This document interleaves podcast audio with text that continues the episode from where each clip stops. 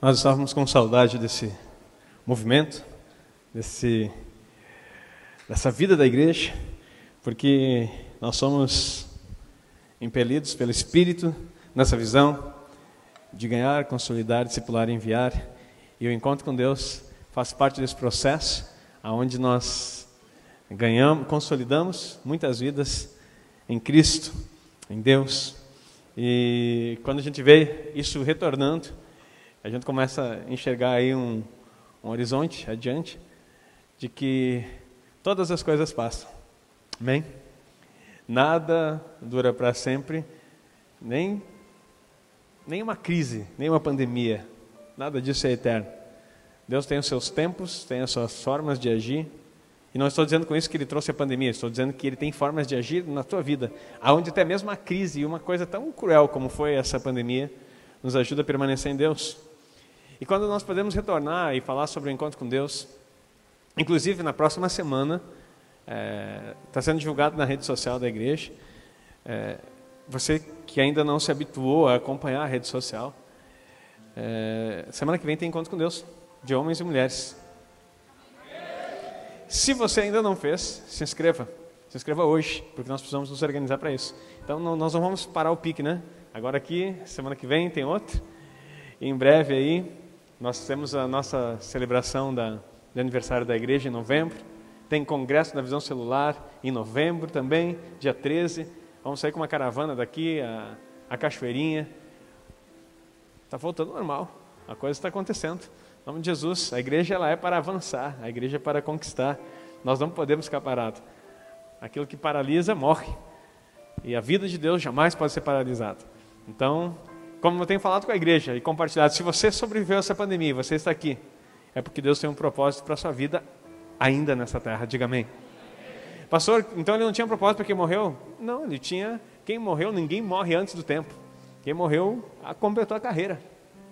A gente não consegue entender, mesmo que seja prematuro. São as coisas que pertencem a Deus. Mas a gente entende que nada foge da vontade de Deus. Não estou dizendo que ele se agrada na morte de alguém. Mas o mesmo Deus é poderoso para curar e para tornar a trazer vida.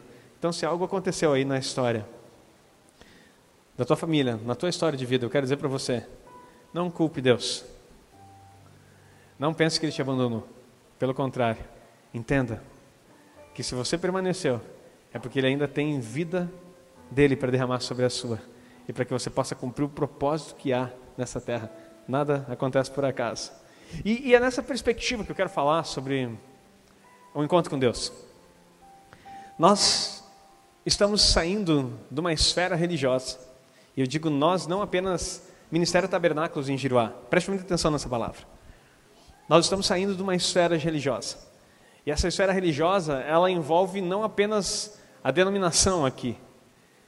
Ela envolve a igreja como um todo. Nós estávamos numa redoma criada pela religião que nos impedia de ver a vida de Deus. Como assim, pastor? A igreja é a vida de Deus? Não, você precisa entender que há coisas que são reveladas e outras coisas que nós apenas conhecemos. Todo conhecimento, ele vem pelo esforço do teu aprendizado.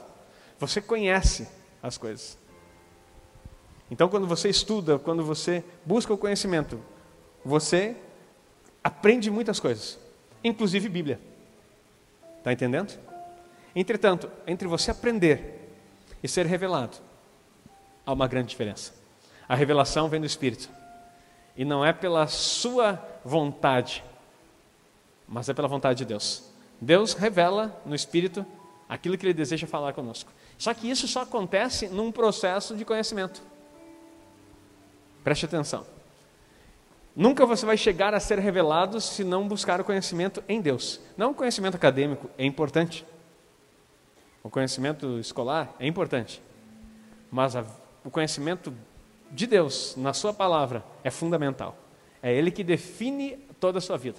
Então, quando você conhece, a palavra de Deus diz: Conhecereis a verdade, a verdade vos libertará. Mas antes disso, ele diz: Permanecereis em mim, e as minhas palavras permanecerem em vós vocês vão conhecer a verdade. Então, para permanecer nele, você precisa desse processo muito mais do que conhecimento. Então, se ele estiver em você, você vai conhecer. e vai ter libertação. Agora, se você buscar o conhecimento para através dele se libertar, você vai dar de cara com a religião. E daí nós batemos de novo na redoma que prendeu a igreja por muito tempo, de conhecer coisas pelo, pela sua razão. E aí, nesse processo de conhecer coisas, você ficar apontando o dedo para outra pessoa que não aprendeu a conhecer. Hoje nós tivemos dentro do, do encontro com Deus existem várias ministrações, aonde nós ensinamos Bíblia para essa, para essa meninada toda aí, esses adolescentes. E em algum momento nós estávamos explicando como funciona a vida de Deus, porque a maioria do pessoal pensa que sabe, mas não sabe, porque ele estudou aquilo que ouviu. E eu vou dizer que até pregadores, pastores, homens de Deus, e não estou julgando dizendo que não são, eles estão acostumados a ouvir os outros falar e repetir aquilo que ele ouviu. Ele vai num congresso, ouve uma palavra e vai repetindo. Às vezes vai num, em algum lugar, ele estuda, ele recebe de Deus, de fato recebe de Deus, só que ele não entende que aquilo que ele recebeu é algo que Deus está alimentando ele para o momento. Mas ele chega com as suas anotações e prega o ano todo, muitas vezes, aquilo que ele ouviu o outro pregar. Hoje, com o advento da internet, está muito mais fácil. Está cheio de pastores pregando aquilo que a internet está dando. O alimento espiritual não vem de Deus, vem daquilo que ele escuta de um terceiro. E isso é errado? Não. Graças a Deus pela internet, porque através dela você pode difundir a palavra de Deus. Entretanto, vai chegar um momento que você vai ficar numa esfera muito rasa. E você vai começar a criar crentes religiosos que se implicam com tudo e com todos. Quando não há profundidade na palavra de Deus, você começa a achar defeito no teu irmão. Quando falta alimento, aonde você possa mergulhar em Deus, num conhecimento sólido, num alimento que vai te nutrir. Você começa a achar defeito na igreja, você começa a achar defeito no teu irmão, você começa a achar defeito no som, você começa a achar defeito na luz, você acha defeito no microfone, acha defeito no pastor, acha defeito em tudo. Quando vê, você está achando defeito na tua esposa, quando vê, está achando defeito na tua casa, nos teus filhos, daqui a pouco tu. Nem o diabo te serve mais.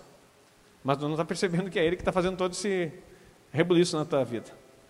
Porque nós não precisamos, não podemos andar em, em lugares rasos.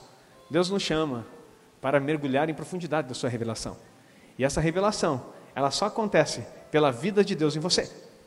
Amém? Pastor, está meio complexo, quase que meio filosófico essa, essa tua palavra. Eu quero que você abra, nós vamos projetar aqui, é, Gálatas 4,19. E olha só o que Paulo diz para a igreja de Gálatas há como que um, um clamor nessa palavra. E é tão importante que você compreenda isso hoje. Porque muitas coisas nós não recebemos, porque nós não entendemos. Conhecer é uma coisa, ter entendimento é outra. O entendimento é fruto de uma, relação, de uma revelação. Você entender aquilo que é, o que está escrito, aquilo que está posto, é fruto do Espírito Santo agindo em você. Eu quero te lembrar que a palavra de Deus fala, não precisa colocar o versículo, mas em Hebreus 4,12, que ela é viva e eficaz. Quando nós falamos que a palavra é viva, nós ficamos pensando que a Bíblia é uma coisa viva. mas a palavra não é a Bíblia. A palavra é uma pessoa. E se chama Cristo, diga amém. E é isso que você precisa entender. A Bíblia registra o que a palavra de Deus diz e nos está entregue, para que ninguém possa dizer que não teve acesso e não conheceu. A palavra está aqui. Agora, fala a respeito de quem é a palavra. Agora, a palavra é uma pessoa. E ela precisa ser gerada, ser formada dentro da sua vida. E se isso não acontecer, você pode viver 50 anos numa igreja e você não vai entender. Olha o que diz Gálatas 4,19: Meus filhinhos, por quem de novo sinto dores de parto, até que Cristo seja formado em vós. Outra versão vai dizer: até que Cristo seja plenamente formado em vós. Essa palavra é muito poderosa. Eu vou falar umas coisas aqui que talvez vai dar um nó no teu cérebro. Mas é o tempo de a gente dar uma virada no pensamento e na vida espiritual da igreja, para que ela compreenda as coisas profundas de Deus. Cristo e Jesus não são a mesma coisa. Cristo e Jesus não são a mesma coisa. Cristo é eterno. Ele é o que é, o que era e o que há de vir. Ele sempre existiu. Cristo é o próprio Deus. O Cristo é a palavra. Quando nós pregamos uma mensagem aqui, nós estamos falando de Cristo. Tá, peraí, mas e o nome de Jesus? De Jesus? Não estou desfazendo nada, ele é tão importante quanto, só que há uma tarefa que você precisa compreender: que Jesus é o Cristo encarnado, diga amém. Deus decidiu, é necessário que eu vá e salve a humanidade. Há tanta profundidade nessa palavra que talvez, se não for pelo Espírito revelando na tua cabeça, você possa sair daqui sem compreender mas eu preciso te entregar. Porque quando Cristo decide encarnar, e João capítulo 1 fala muito claro sobre isso, e o verbo, o verbo é a palavra. João 1 vai dizer no princípio era o verbo, ou a palavra. E a palavra estava com Deus. Coloca para nós, por favor. João capítulo 1. No princípio era o verbo. Verbo é uma palavra no grego como, eh, que se diz logos, que significa a palavra. Essa palavra é o próprio Cristo. Isso que você precisa entender. Não é essa palavra, é Cristo. Por quê? Porque Cristo criou todas as coisas. Pela palavra, Deus trouxe existência às coisas. Enquanto ele falava, haja luz, Cristo agia e trazia existência. Está entendendo? Não foi a, a palavra dita de, da boca de Deus, é o próprio Cristo em ação para trazer à existência aquilo que não existe. Ficou difícil? Posso repetir? Cristo é a palavra de Deus, que quando ele falou, haja, é o próprio Cristo agindo para trazer existência aquilo que não existe. Esse é Cristo. Efésios vai dizer que ele estava lá antes, desde a fundação do mundo, antes da fundação do mundo. As coisas são assim. Mas o verbo estava, no princípio era o verbo, quem é a palavra? Cristo. E o verbo estava com Deus. Cristo estava com Deus. E o verbo era o próprio Deus. Pode colocar o próximo. Ele estava no princípio com Deus. Quem? A palavra, Cristo. Todas as coisas foram feitas por Ele, e sem Ele, nada do que foi feito se fez. Sem Cristo, nada do que foi feito poderia ser feito. Cristo. E aí, pode colocar o próximo. Nele estava a vida, e a vida era a luz dos homens. O que, que ele se declara? Eu sou a luz do mundo. Jesus falando. Ele se declara: Eu sou o caminho, a verdade e a vida. O próprio Jesus na terra, quando manifesta a sua divindade em algumas expressões de quem ele era, ele se define como o Cristo. Mas não quero complicar a tua cabeça, quero que você entenda. Se Jesus, se Cristo é o, se fez carne e habitou entre nós, olha 1,14, coloca para nós, por favor. João 1,14. E o Verbo se fez carne e habitou entre nós. E vimos a sua glória como a glória do unigênito do Pai, cheio de graça e de verdade. Essa verdade também pode ser chamada de realidade, cheio de realidade. Porque às vezes a verdade, quando você fala, é relativizada pela sociedade, inclusive pela filosofia. Você fala, eu digo, isso é a verdade. A Bíblia é a verdade. Isso é a verdade para ti, para mim não é. Só que o termo expresso na palavra não quer dizer verdade nesse sentido relativo, é realidade. Ele é o caminho, ele é a verdade, ele é o caminho, ele é a realidade. Então, olha aqui, nós vimos cheio de graça e de realidade. O Cristo se fez carne, se fez real. E aqui eu quero começar a te explicar. Pastor, esses jovens eram do encontro com Deus? Sim. Eles viram Deus lá? Não a pessoa, porque a Bíblia diz que aquele que vê Deus morre. Ninguém pode ver. Ninguém jamais viu a Deus, a não ser o Filho.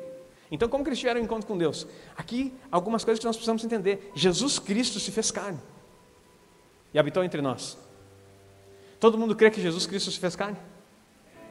Amém. O detalhe é que Cristo se fez carne e se tornou Jesus. E as pessoas têm dificuldade com isso. Porque a maioria da igreja foi ensinada que Jesus era Deus nessa terra. Peraí, pastor, não, não, não, você está dando nó, né? Porque estou dizendo que Jesus não é Deus. Não, não, não disse isso. Eu disse que a igreja foi ensinada que Jesus era Deus na terra. Preste atenção. Se Jesus é Deus na terra, preste atenção. Tudo que ele fez, ele fez porque ele era Deus. Ele curou, e eu fui ensinado assim na igreja. Ele curou? Não, ele curou porque ele era Deus. Ele andou sobre as águas? Não, ele andou sobre as águas porque ele era Deus. Ele Todas as coisas que Jesus fez, curou o sexo porque ele era Deus, expulsou o demônio porque ele era Deus.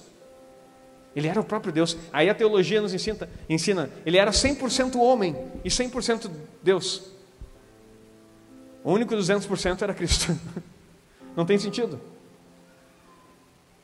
Não tem sentido alguém ter. Todos nós somos 100%, não tem como ser 200%. Não tem como ser 100% homem e 100% Deus. Ele é 100% Deus como Cristo. Filipenses capítulo 2, anota aí para não dizer que eu sou herege. Diz que ele abriu mão de todas as suas prerrogativas divinas e se fez homem. E obedeceu até a morte e morte de cruz. Sabe por quê? Porque o primeiro Adão, o que era terreno, feito da terra, era homem. E foi ele que pecou. Não teria como vir um Deus e morrer no lugar de um ser humano que errou. O próprio Deus, Cristo, se fez carne, se fez Jesus e habitou entre nós, para que vivesse como eu e você e não pecasse. Jesus foi uma oferta de Deus para Ele mesmo, para poder salvar você. Vou repetir. Jesus foi uma oferta de Deus para Ele mesmo, para poder resgatar você do pecado. Se tu entendeu, aplauda o Senhor. Se não entendeu, aplauda igual. Porque Ele é digno. O que, que isso quer dizer, pastor? O próprio Deus, vendo que não haveria homem algum que pudesse resolver aquela situação, porque todo homem, a partir de Adão, agora é pecador. Ele fala com o próprio filho dele, Cristo, e diz: Você vai ter que descer vai ter que se fazer homem, como um deles. E vai ter que ser o cordeiro. Porque toda oferta quer dizer aproximação. Quando o homem pecou, ele se afastou de Deus. Quando você, eu explicava para os jovens, quando você traz uma oferta aqui, infelizmente, a igreja está doente nesse aspecto.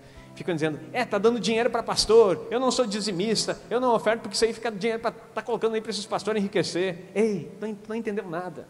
Por isso que a igreja está do jeito que está, por isso que nós somos mais de 43% do povo evangélico nesse país e nada muda, porque o pessoal é religioso e não é crente de verdade, porque uma oferta aproxima você de Deus. Sabe, deixa eu te dizer uma coisa: quando você entrega uma oferta, você está entregando a sua vida. Como assim, pastor? Muita gente diz que tempo é dinheiro. Tempo não é dinheiro, tempo é vida. Quanto tempo você trabalha? Oito horas. Tem gente que trabalha 12, tem gente que trabalha 16 horas. E quando você trabalha, você recebe isso em dinheiro. Deus só aceita a sua oferta, por causa que ela representa a sua vida entregue num determinado trabalho. Está entendendo a palavra? Aí quando você, tá, você pensa que está trazendo dinheiro para cá, você está trazendo parte da sua vida, o seu tempo que você poderia estar com seus filhos. Você foi lá, dá para o trabalho, para poder receber. Por isso que ele aceita, ele está tá entregando vida aqui. Porque não sei, o gasofilácio está lá no fundo, agora nós deixamos, não deixamos aqui. Quando você entra, você entrega sua oferta, porque a oferta representa aproximação. Então nenhum dinheiro sai voando de lá para ir para Deus. Fica tudo ali e é usado para o benefício do povo de Deus, a igreja do Senhor Jesus, para que a gente possa alcançar as coisas que nós precisamos, para que a gente possa abençoar essa terra, para que a gente possa fazer uma diferença. Você precisa entender o valor disso. Agora, em relação à parte espiritual, o dinheiro que entra lá, você está dizendo, Senhor, eu estou trazendo parte daquilo que me pertence e não vem espiritualizar, eu, eu, só devolvo aquilo que é de Deus. Não, eu estou falando agora de oferta, não estou falando de dízimo. Eu estou entregando aqui. É o meu sacrifício. Eu estou entregando o meu dinheiro, que é parte do meu tempo, estou consagrando a Ti. E, infelizmente, a igreja brasileira está acostumada a dar esmola em vez de dar oferta. Tu dá dois reais, dá cinquenta centavos, dá um, um real não existe mais, só uma moedinha e você acha que aquilo ali, foi cumprir meu dever religioso. Não. Uma oferta é a sua entrega. Não te preocupe que eu não vou pedir oferta. Eu só estou te explicando. Porque tudo isso surgiu em Cristo. Porque a oferta é a aproximação. Nós estávamos longe dele. Então ele disse assim: Eu vou mandar um cordeiro. Daí ele ensina lá na lei, Levítico todo. É um cerimonial de oferta para que, você, para que o homem pudesse se aproximar de Deus. Olha o que acontecia. Agnaldo pecava. Meu pequei. Eu tinha que levar uma ovelha Colocar no altar, matar, o sacerdote matava, escorria o sangue, e aquele sangue me purificava de todo o pecado. Eu voltava para casa. Só que quando eu estava voltando para casa, eu brigava com alguém na rua já, pequei de novo. Sabe qual era o processo? Lá vai o Agnaldo de novo na outra semana com outra ovelha. Mesmo processo. E aquele sangue. Eu não sei você, mas o Agnaldo, esse que eu estou contando, não voltar para casa ele pecava de novo. E assim ficava a vida do povo. de Israel e toda a história da humanidade, sacrificando, sacrificando, sacrificando, até que Deus fala com o profeta: obedecer é melhor do que sacrificar. Se você obedece, você economiza dinheiro, você economiza tempo e você continua aproximado de mim. Então obedeça e você vai estar sempre perto de mim. Não fique querendo sacrificar para trazer sangue para cobrir o teu pecado. Isso foi feito por muito tempo, gente. Por muito tempo isso foi feito. Até que Deus manda seu filho e ele encarna na pessoa de Jesus Cristo, homem, o filho do homem. E ele vem e faz aquilo que nem eu e você poderíamos fazer. Jesus viveu debaixo da lei, sim. Ele cumpriu todos os dez mandamentos e os 613 preceitos que todo judeu precisa guardar. Ele ia na sinagoga, sim. Ele guardava o sábado, sim. Ele era judeu, sim.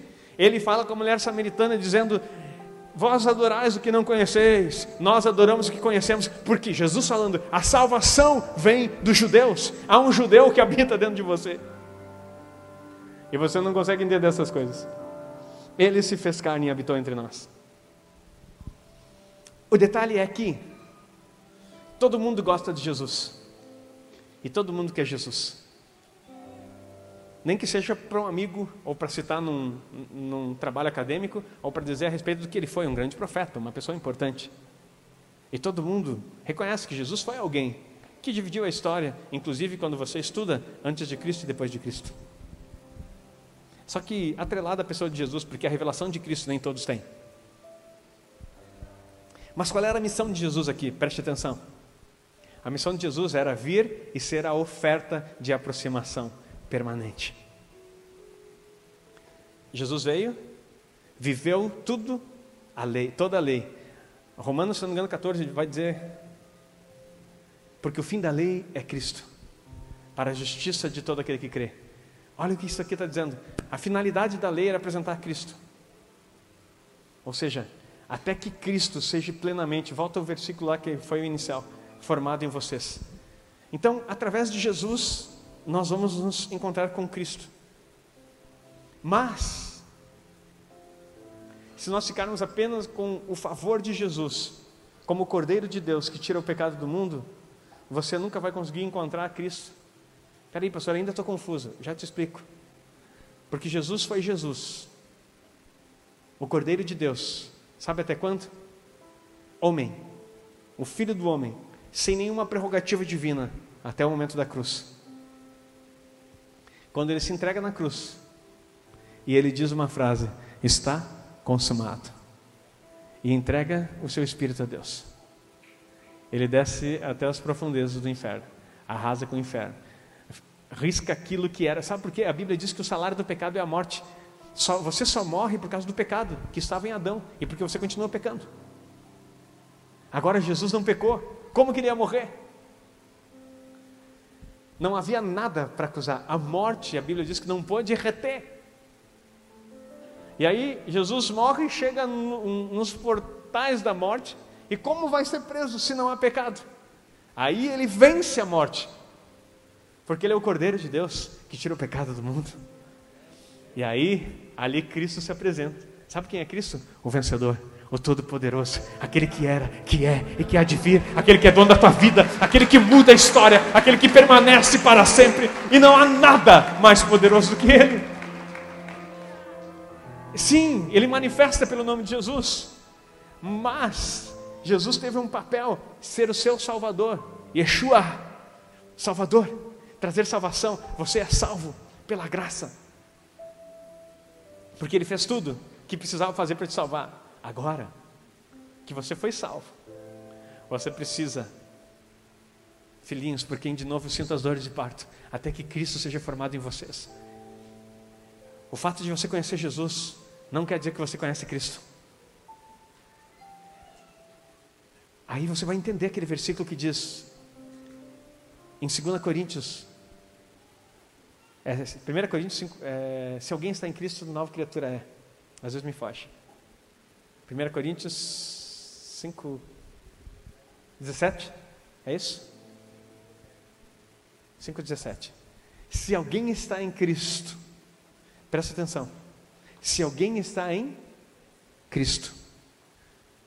Nova criatura é. As coisas velhas, obrigado, 2 Coríntios 5,17. Assim que, se alguém está em Cristo, nova criatura é. Esse nova criatura é, você precisa entender o que significa. É uma nova criação, é gerado de novo, é nascido de novo. Jesus olha para Nicodemos lá no capítulo 13 do Evangelho de João e diz assim: é necessário você nascer de novo da água e do Espírito, porque se você não nascer, você não pode ver o reino de Deus. Então ele está explicando que agora, se alguém está em Cristo, não em Jesus, porque Jesus cumpriu o papel, salvar.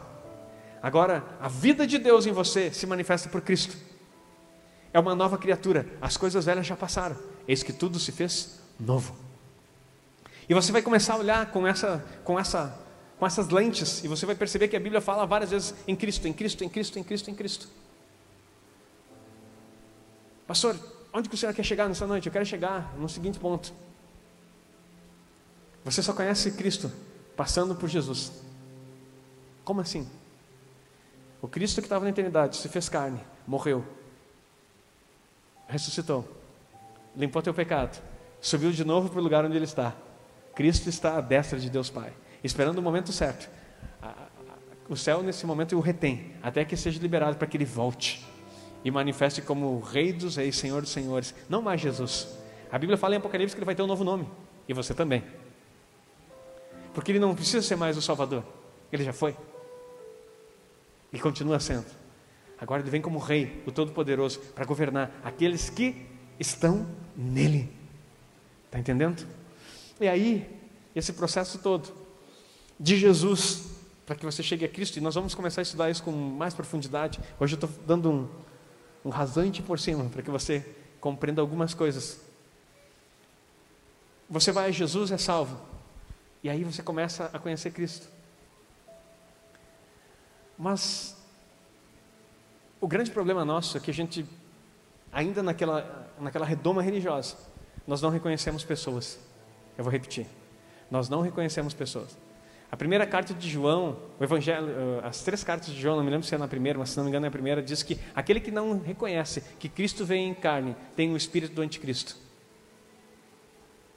Aquele que diz que Jesus não era homem, vou trazer para você, tem o espírito do anticristo. Jesus era homem quando estava na terra, não era Deus. Ele se tornou Deus novamente quando ele ressuscitou. Na terra ele foi homem. Sabe por quê? Porque um homem, e todo espírito que não confessa que Jesus veio em carne, não é de Deus, mas esse é o espírito do anticristo, do qual já ouviste que há de vir, e eis que agora já está no mundo. Meu Deus, o espírito do anticristo já está no mundo. A todo aquele que diz que Jesus não era homem, 100% homem nessa terra, está com o espírito do anticristo, sabe por quê? Porque Deus trabalha através de homens. Vou falar de novo. Deus trabalha através de homens. Espera aí, pastor, não estou entendendo. Aí essa, esses adolescentes vão lá para o encontro com Deus. Eles pensam que vão ver Deus. Você, ah, agora semana que vem tem encontro com Deus, eu vou ver Deus. Não. Você vai ver homens com vida de Deus. E se você ver esses homens com vida de Deus e reconhecer que a vida de Deus está nele, pelo Espírito Santo, você recebe a vida de Deus em você. Diga amém, aplauda o Senhor, faça alguma coisa. Espera aí, pastor, eu não entendi. Muito bem, eu vou te explicar. Mateus 13, 54. É isso, não? Mateus 13, 54. Falando a respeito de Jesus, e chegando à sua pátria, ensinava-os na sinagoga, ensinava-os na sinagoga deles. De sorte que se maravilhavam e diziam: De onde veio essa sabedoria?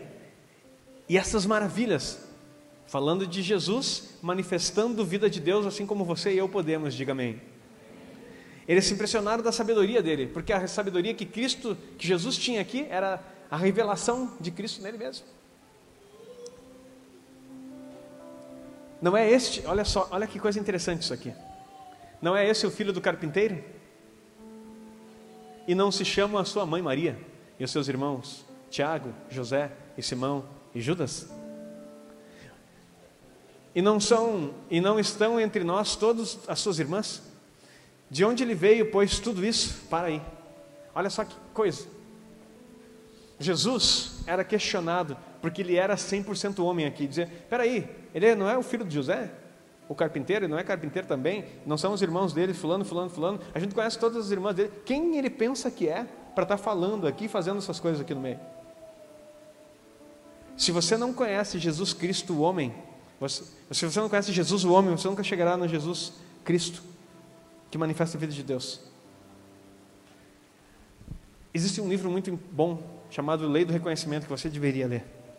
O problema é que nós não recebemos do Senhor as coisas porque nós não reconhecemos que homens podem transbordar na nossa vida e mudar o nosso destino. Nós temos aquela, aquela fala religiosa de dizer: ah, pastor, eu, eu e Deus, porque Deus fala comigo, porque Deus, eu vejo Deus, eu sou profeta, Deus me revela, Deus não sei o que lá, Deus não sei o que lá, Deus não sei o que lá.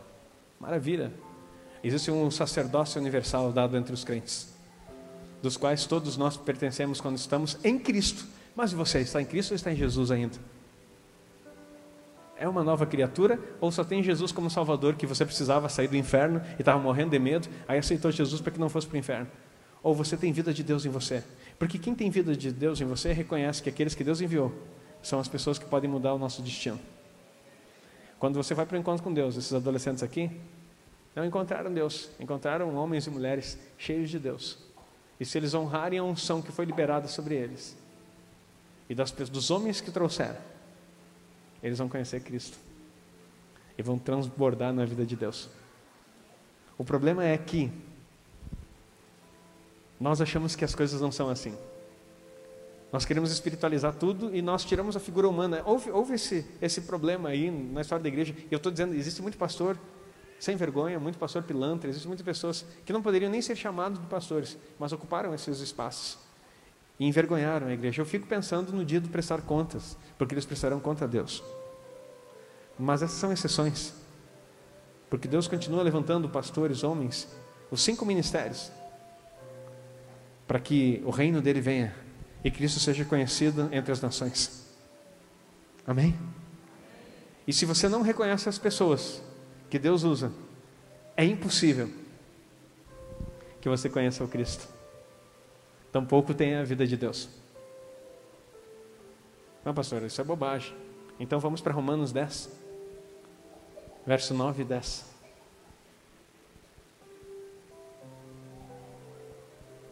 A saber, se com a tua boca confessares ao Senhor, eu gosto mais da versão que diz a Jesus como Senhor, ou o Senhor Jesus, só para ficar mais claro.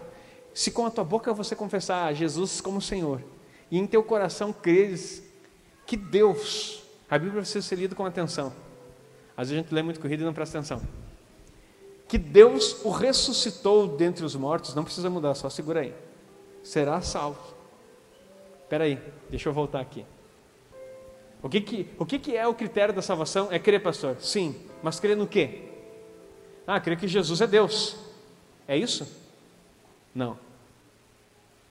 Mas é isso que a vida inteira a igreja diz. Não tem que crer que Jesus é Deus. Não. A salvação está em você crer que Jesus é homem. Ah, peraí, pastor. Isso não é bíblico. Esse pastor é um herege. É o que está escrito aí.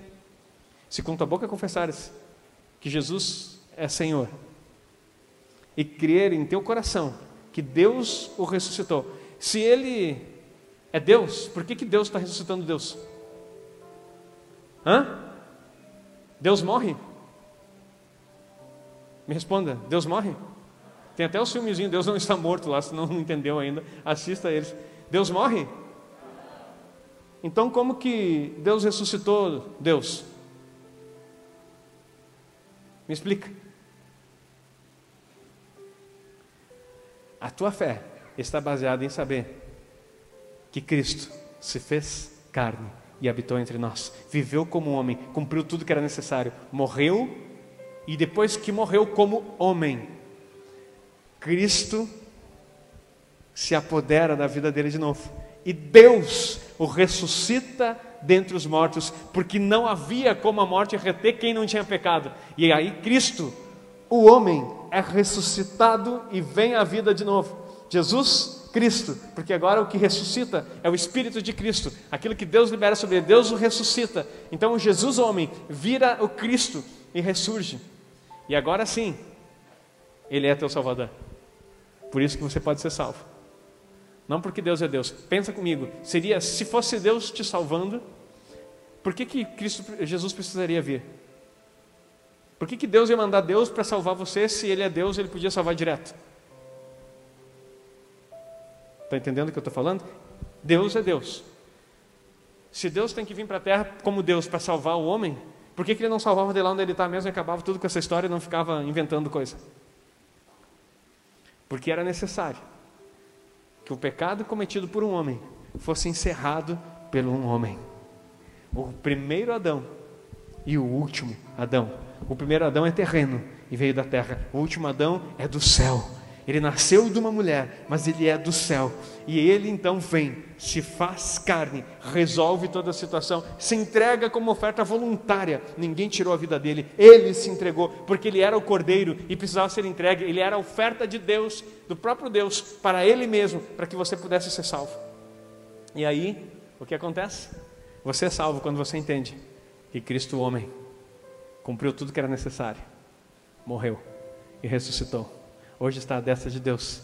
Liberou o Espírito Santo para você. Você tem vida de Deus. Você pode estar em Cristo. Você pode viver em Cristo. Você pode desfrutar de tudo que Ele tem. E aí sim, por esse processo, olha que coisa significativa e importante. E finalizo por aqui, porque não sei você, mas eu estou cansado. Foi um final de semana intenso. E vocês também, né? Acho que essa noite você recebe seus filhos de volta, eles dormem que nem um bebezinho, né? Porque, pô, pensa em adolescente agitando, né? é compensar o que não dormiram, né? Mas isso é benção, é energia, é adolescente, faz parte da fase.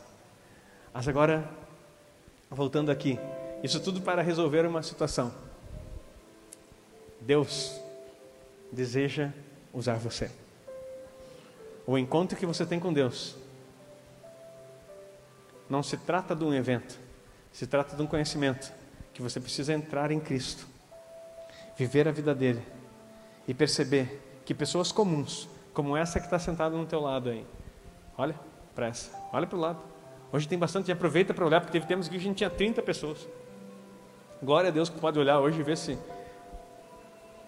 esse, essa pessoa simples está no teu lado, ela pode expressar a vida de Deus se ela estiver em Cristo. E se ela estiver em Cristo, as pessoas podem entender que Jesus tem poder para salvar. Jesus tem poder para salvar. E Cristo tem poder para gerar a vida. Então, finalizo aqui dizendo: estão prontos? Estão introduzidos nele. Volta ao primeiro versículo que nós finalizamos com ele. Gálatas 4,19. Meus filhinhos, por quem de novo sinto as dores de parto, até que Cristo seja, vamos colocar, plenamente formado em vocês. Eles entraram no processo. Por Jesus, eles vão conhecer Cristo, mas não estão prontos. Eles não estão prontos. Então, quando chegar em casa, pai, não mas tu não foi fazer encontro com Deus? Não adiantou nada, não resolveu nada? Que Deus é esse que tu foi conhecer? É aquele que tu não conhece, pai, porque falou desse jeito. Porque se você conhecesse, jamais abriria a boca desse jeito. É sinal que você está tão distante desse Cristo que você ainda tem capacidade de julgar os outros. Quem julga os outros não conhece Deus. Pelo menos na esfera que deve ser conhecido. Sabe que ele existe. Mas eu tenho uma boa notícia para você. Tiago escreve na sua carta: Credes que Deus é um só? Fazes bem. Até os demônios creem e estremecem. Está na minha Bíblia, põe aí, acha aí, Vini, porque o pessoal pode pensar que eu estou citando um negócio que não existe. Credes que Deus é um só? Parabéns para ti. Até os demônios creem. Tu crês que há um só Deus? Fazes bem. Também os demônios creem e estremecem. Anota isso aí. Se tu achava que crer, que, que crer era suficiente, até os demônios creem e tremem. Agora, pensa aquela criatura que não crê que Deus existe. Ele está pior que um demônio. Nem o demônio que entrar nele, o demônio foge porque ele pensa que ele vai pegar o demônio, né? Aquele que não crê é pior que o demônio. Não fica nem possesso. O diabo tem medo de ser possesso por ele. Está escrito? Tu crê que Deus é um só? Parabéns para ti. Os demônios creem e tremem. Agora tem crente, tem pessoas que não são crentes, que não crê que Deus é um só. Tão pior que os demônios. Agora você que crê, saiba que não basta crer. Você precisa entender que o homem veio, morreu, ressuscitou, está à destra do Pai, intercede por você, está a vida de Deus está em você e você pode no processo ser gerado em Cristo. Se coloque em pé. Deus tem vida para derramar sobre você. Queridos, a vida de Deus vai inundar as nossas casas, as nossas famílias, o nosso território. Nós vamos parar de ser pessoas comuns, porque o religioso ele é comum. Todo mundo fala a mesma coisa. Agora aquele que está em Cristo, ele tem revelação do céu. Quando Jesus estava lá nas fontes do Jordão, ele pergunta para os seus discípulos: Quem dizem os homens que eu sou?